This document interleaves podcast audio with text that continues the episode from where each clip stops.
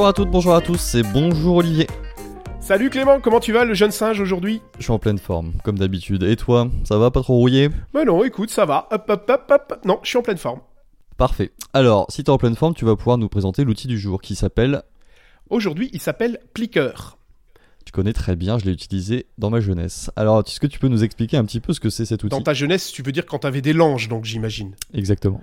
Ah, je sais pas si en France vous dites des langes ou des couches, vous dites quoi On dit des couches, mais voilà, on a fait la traduction belge-français. Impeccable. Donc effectivement, Plicker, ça fait partie de la grande famille des quiz. Tu sais, des outils pour faire des quiz digitaux, il y en a tout plein. Je vais pas les citer, il y en a vraiment beaucoup, beaucoup. L'avantage de celui-là, c'est que la seule personne connectée, c'est-à-dire la seule personne qui a besoin d'un téléphone pour y répondre, d'un smartphone, eh bien, c'est l'animateur. Les autres, ils ont quoi? Je te le demande. Je crois qu'ils ont des papiers dans la main, c'est ça? Exactement, ils ont des petites pancartes en carton avec des espèces de QR codes. Alors tu sais bien qu'un papier ça a quatre côtés.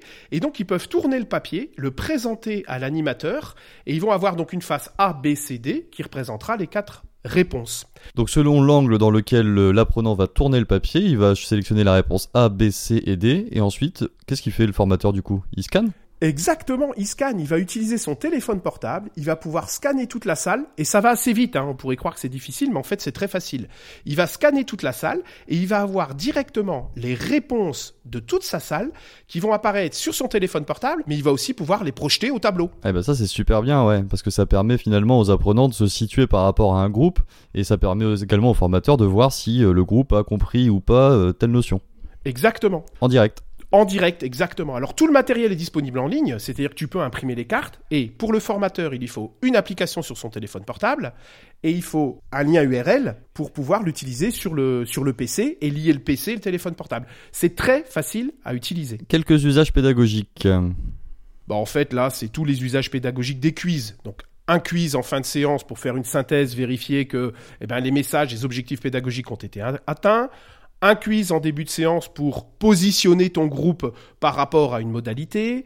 Euh, c'est aussi un outil qui est super simple à utiliser. Donc je vais répéter mon leitmotiv, c'est un truc que j'adore, par les apprenants, pour les apprenants tu peux demander à ton groupe de faire euh, des petits quiz pour les autres participants d'une formation. Et ça, c'est super intéressant. Ah oui, c'est pas mal. Ça permet finalement aux participants de poser des questions aux autres participants et de revenir sur certaines notions si ça n'a pas été compris. Hum, intéressant.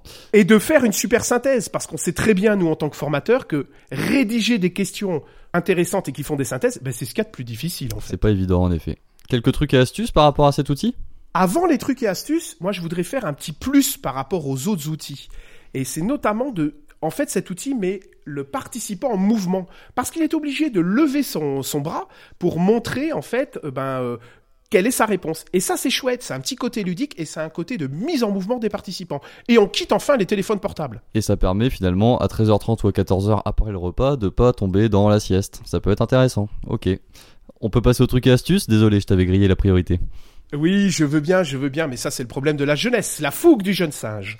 Alors, mes trucs et astuces. Alors, j'ai en fait deux astuces que j'ai vécues en tant que formateur. Le premier, quand vous scannez, il faut tenir votre téléphone verticalement. Surtout pas horizontalement. Pourquoi? Parce que si vous le tournez horizontalement, et c'est un petit peu ce qu'on a tendance à faire parce qu'on scanne plus vite, eh bien c'est comme si tous vos participants avaient tourné euh, leur feuille de réponse de 90 degrés. Donc vous n'avez plus les bonnes réponses. Ah oui, donc au lieu d'avoir répondu A, ils auront répondu B par exemple. Là, c'est un peu dommage. Ouais, exactement. Et je l'ai vraiment vécu, c'est très bizarre.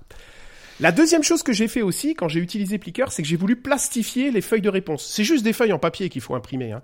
Et là, qu'est-ce qui s'est passé? Ben, Avec les néons des plafonds, eh bien, j'ai eu des reflets et j'arrivais plus à scanner. Voilà mes deux astuces. Alors, mes trucs, c'est quoi? Bah, écoute, c'est super euh, facile à utiliser. C'est en anglais, mais c'est simple. Euh, on peut utiliser maximum, on peut imprimer maximum 64 cartes. Donc, ça veut dire que tu peux pas avoir un groupe de plus de 64 participants.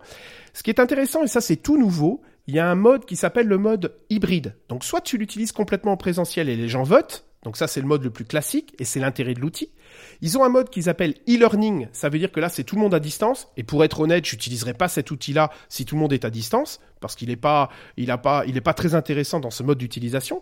Par contre, ils ont un mode qu'ils appellent hybride, c'est-à-dire qu'une partie des participants peuvent lever les cartes en présence et l'autre partie peut le faire à distance. Et ça, c'est intéressant. C'est ce que moi j'appelle le mode mixte. Une partie des participants à présence, une partie des participants à distance. Et je peux te dire qu'en ce moment, ça a beaucoup de popularité, ce type de modalité. Ouais, et quand on sait combien c'est compliqué d'impliquer à la fois les gens qui sont en face de toi dans la salle et les gens qui sont derrière leur ordinateur à l'autre bout du monde, ça peut être un plus indéniable. Très bien.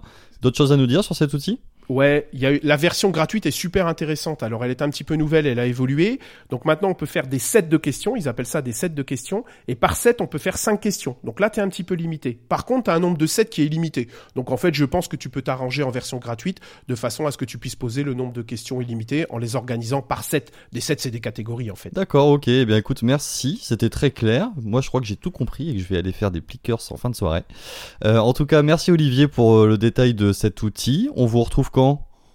Et ben moi je dirais la semaine prochaine. Hmm, Ouais, c'est ça qui est bien avec les rendez-vous hebdomadaires, c'est que c'est toutes les semaines. On vous dit à bientôt, passez une bonne semaine et à la semaine prochaine. Salut Olivier Merci Clément, à bientôt.